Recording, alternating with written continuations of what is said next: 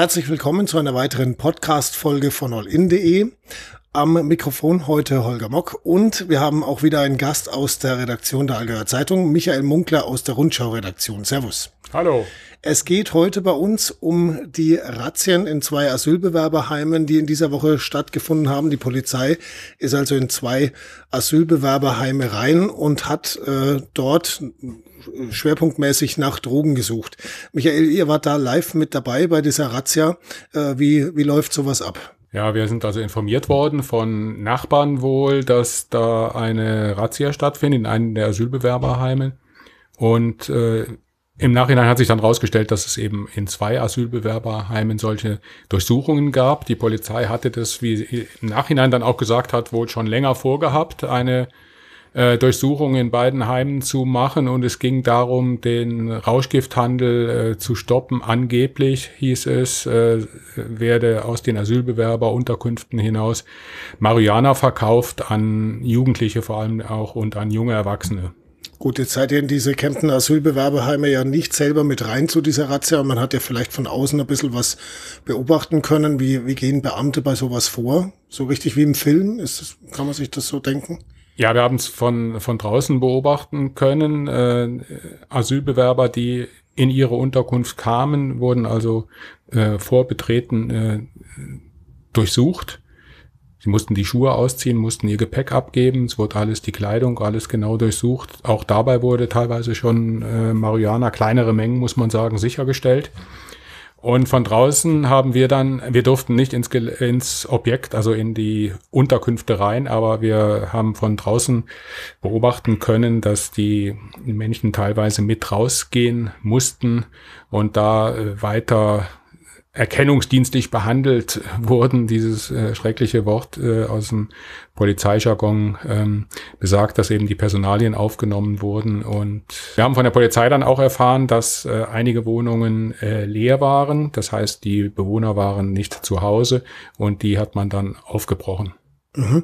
Also schon ein bisschen filmreife Szenen. Es waren ja auch 100 Beamte im Einsatz. Äh, über 100 sogar. Über 100.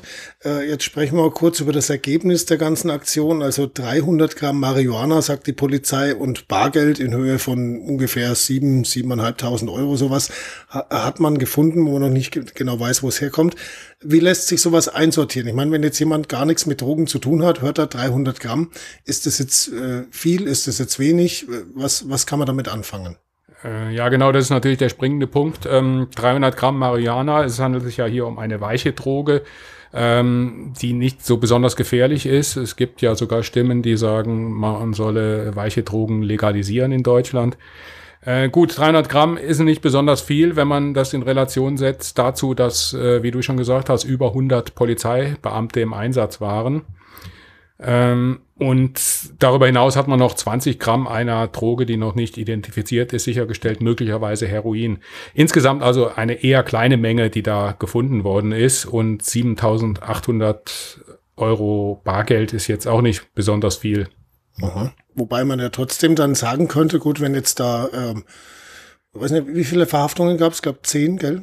Leute, die man tatsächlich da damit erwischt hat mit mit äh, Marihuana. Es waren äh, etwa zehn, ja, und man hat 19 Anzeigen wohl erstattet, mhm. teilweise auch wegen anderer Delikte.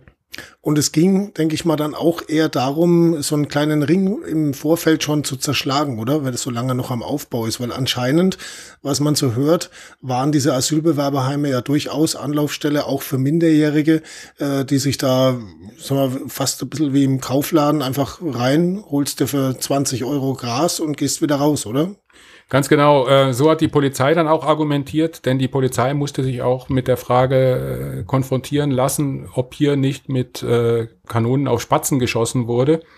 Und die Polizei hat dann ganz klar gesagt, es ging uns darum, im Vorfeld zu verhindern, dass sich hier eine Drogenszene entwickelt.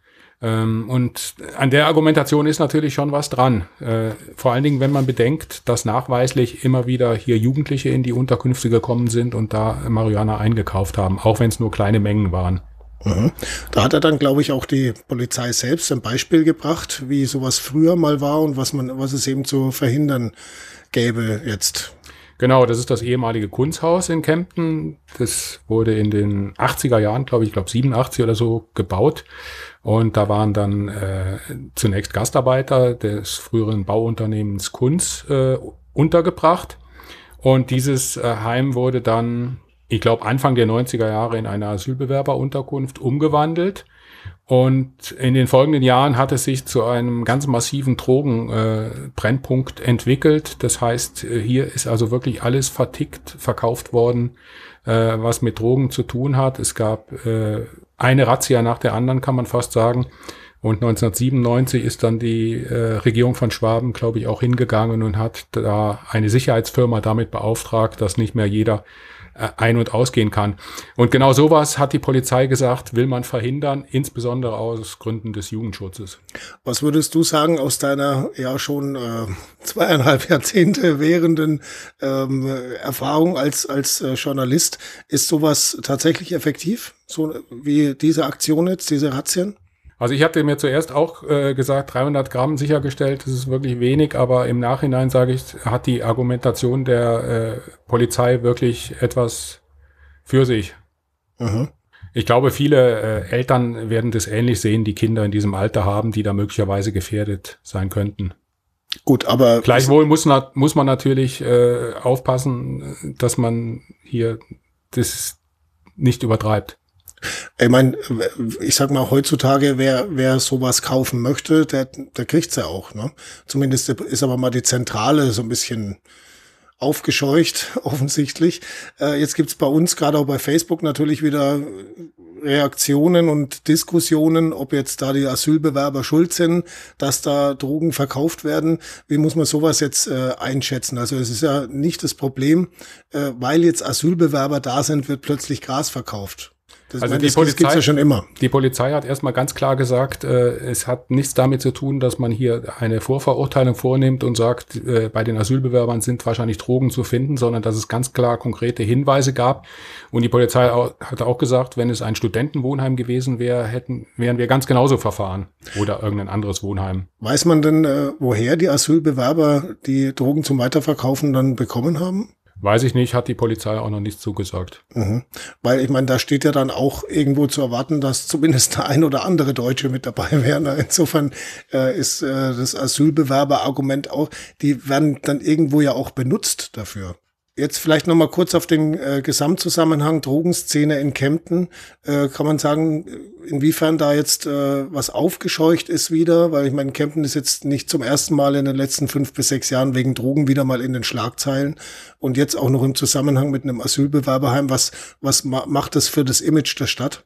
Äh, ich habe die Polizei natürlich auch danach äh, gefragt, wie es denn jetzt weitergeht und ob das äh, Problem nicht vielleicht nur verlagert wird, ob sich der Handel vielleicht dann in andere Unterkünfte oder auch, gehen wir mal weg von den Flüchtlingsunterkünften, in and an andere Orte eben einfach verlagert. Und die Polizei äh, sagt natürlich schon oder ist der Auffassung, wir haben jetzt hier mal äh, ein Zeichen gesetzt, ein Signal gesetzt und wir werden das auch jederzeit möglicherweise wiederholen, wenn wir wieder Erkenntnisse haben, dass irgendwo jetzt unabhängig von Flüchtlingsunterkünften, dass sich irgendwo eine äh, Szene entwickelt. Aha. Gut, dann schauen wir, wie die Geschichte weitergeht und äh, was die Polizei auch noch für äh, Erkenntnisse gewinnt, wo zum Beispiel das, das Geld herkommt, diese 7.800 Euro und äh, ob es vielleicht doch die Möglichkeit gibt, über den Weg dann auch äh, an die Hintermänner ranzukommen. Weil das ist, glaube ich, auch eins der Ziele des Ganzen, oder? Genau. Und da ist die Polizei ja wahrscheinlich jetzt noch ganz am Anfang ihrer Arbeit, beziehungsweise wird natürlich nicht an die Öffentlichkeit gehen und äh, irgendwelche Ergebnisse oder Teilergebnisse bekannt geben. Okay, so viel zum Stand der Dinge. Äh, nach den Drogenrazzien in Kempner Asylbewerberheimen 300 Gramm Marihuana und Bargeld wurden sichergestellt und äh, wir bleiben an der Geschichte natürlich dran und gucken, was da sonst noch alles dabei rauskommt. Vielen Dank, Michael Munkler aus der Rundschau-Redaktion der Allgäuer Zeitung. Tschüss. Ciao, Dankeschön. Thank you.